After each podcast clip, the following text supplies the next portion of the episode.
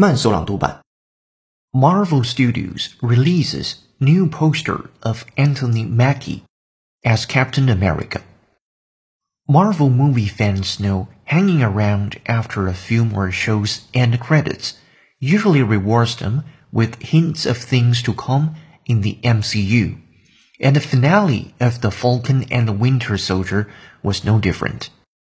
Not only did viewers see the full heel turn of Emily VanCamp's Sharon Carter, but the show's title changed to read Captain America and the Winter Soldier.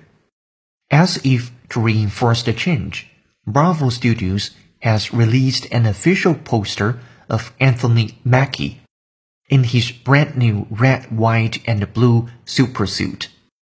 The series finale dealt with Sam Wilson relinquishing his role as the Falcon and finally embracing the responsibility of the Star Spangled Shield, Chris Evans' Steve Rogers gave him at the end of Avengers Endgame, but keeping his wings to give him some additional abilities.